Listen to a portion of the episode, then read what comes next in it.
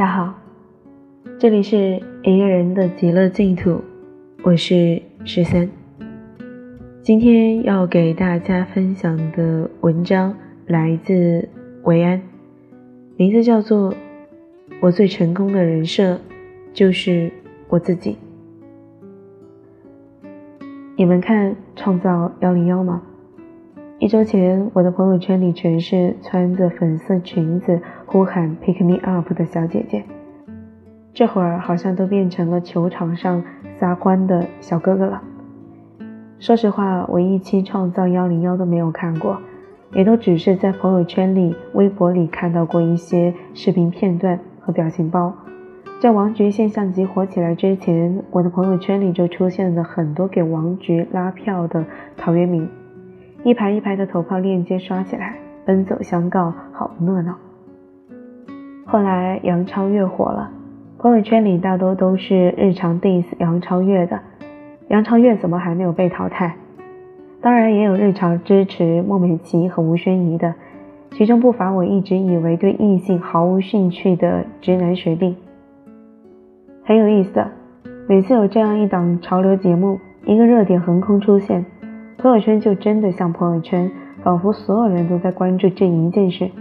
纵使我从来没有看过这档节目，也好像置身狂欢节里的人潮，情不自禁地跟着摇摆起来了。热点事件、潮流文化，包括一些明星，就像是一个盛大的节日，让大部分人瞬间嗨起来，因为共同话题进行快速的链接。就像世界杯的时候。在烧烤摊、小酒吧和一群陌生人一起看球，一起不明所以的欢呼，其实是一种很不错的氛围。也是在上周吧，收到一条读者的私信，那时候是创造幺零幺最火的时候。今天晚上打开朋友圈，所有人都在刷屏创造幺零幺。作为一个十九年都没有追过星、几乎不看综艺的人。我有时候不太能理解身边的朋友为什么要把大部分的时间投入到与自己没有太多关系的人身上。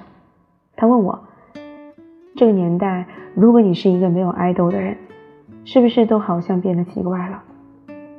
我说不奇怪啊，这就像有的人喜欢长发，有的人喜欢短发一样正常，没有必要上纲上线的。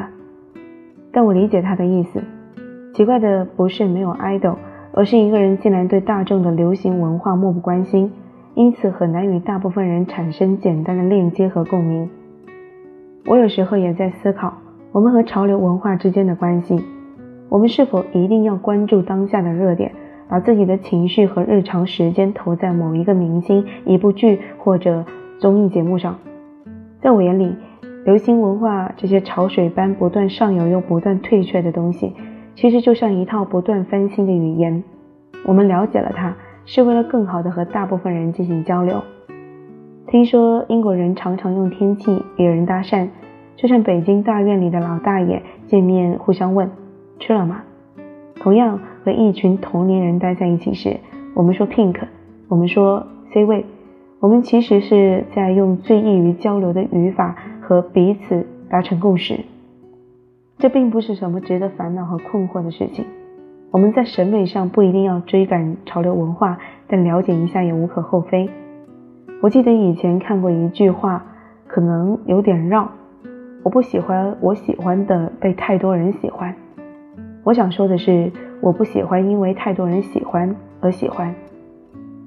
追求大部分喜欢的样子就能被喜欢吗？其实，不管每一个 idol 还是每一个普通人。我们都会面对这样一个问题。昨天看了 GQ 的一篇报道，其中有一段让我印象深刻。记者问 SNH 四四八的投资人陈月天：“如果从偶像个人的角度出发，有时候迎合受众是在失去一部分的自我。”陈月天说：“找到平衡点是什么样子呢？一开始我是大众偶像，我迎合大众，但到了某一天，基础有了。”忽然不想迎合大众，我想做自己。他提到了张曼玉到了五十岁的时候，忽然开始玩摇滚。陈月天说：“就是你作为一个人被自己喜欢的终极状态，一定是做你自己，不会是你做其他人。”我被这句话忽然戳到了。作为一个平凡的普通人，我们也需要有自己的人设，那就是我自己。其实做自己是一件难度很大的事情，因为很多人并不知道自己究竟是什么样的。我的建议是多花一点时间在与自己交流这件事上。我无法给出一个确切的答案，但我可以分享一些我自己的经验。第一点，保持自信。以前上高中的时候，周末补课，每次都要坐差不多一小时的公交车。那时候在车上无聊，就开始胡思乱想。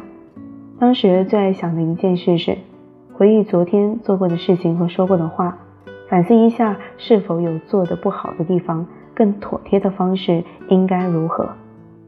然后我会把我觉得自己做的不好的地方写下来，告诉自己下次需要更注意。可能这样的做法很奇怪吧，但我保持了这个珍贵的习惯。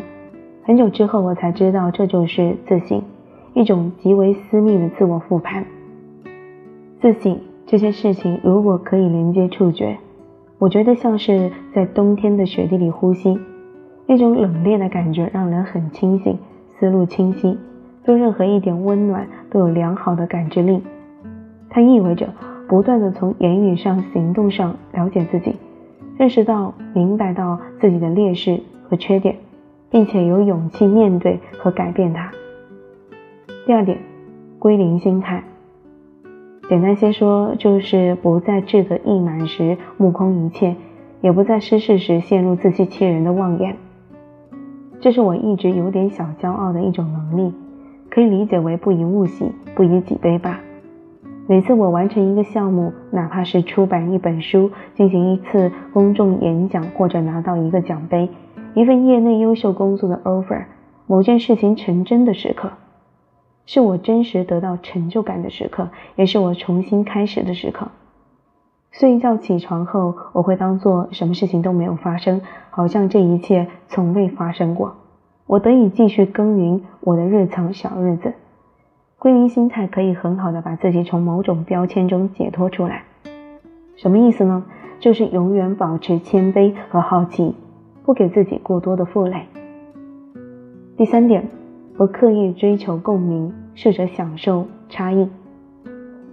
前几天发了一条微博，大概是这样的：有时候也会去想，我是不是要为了找一些共鸣，去写一些我已经不那么有兴趣的话题。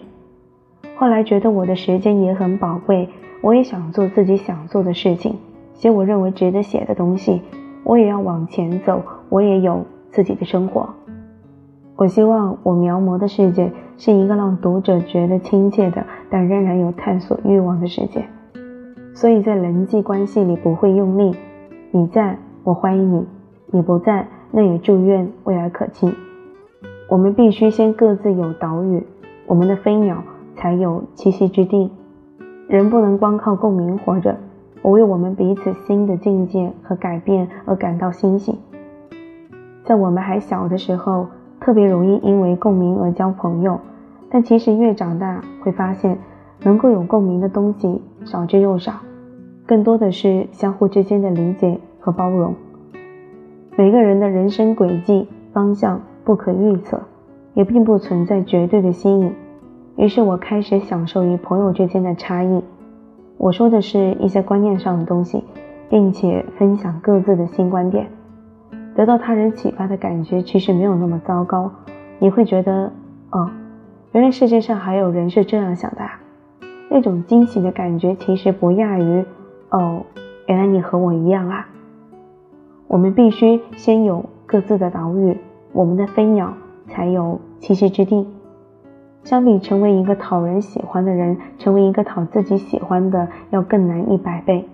但人活着这一辈子如此短暂，不也就是把自己的时间修修剪剪、排列组合的嵌入认为值得的人事物中去吗？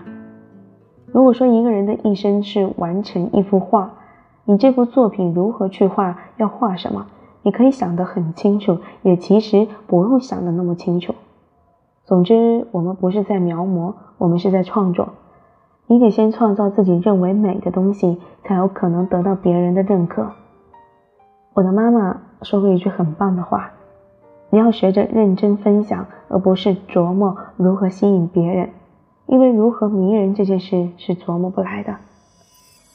好啦，今天的文章呢就给大家分享到这里。最后，感谢大家的收听，我们下期再见。不停不语，缺氧的鱼，喝不下去杯的咖啡，嘲笑着我们，该谁先离去？苍白表情，总好过虐心的撕裂。我并不想恨你，你好有趣，难道等着我去阐述失败的逻辑？凭什么我还爱着你？你我同类，逃避就以为不可悲，这不是同类，无法盲目的带你去飞，两个世界的痛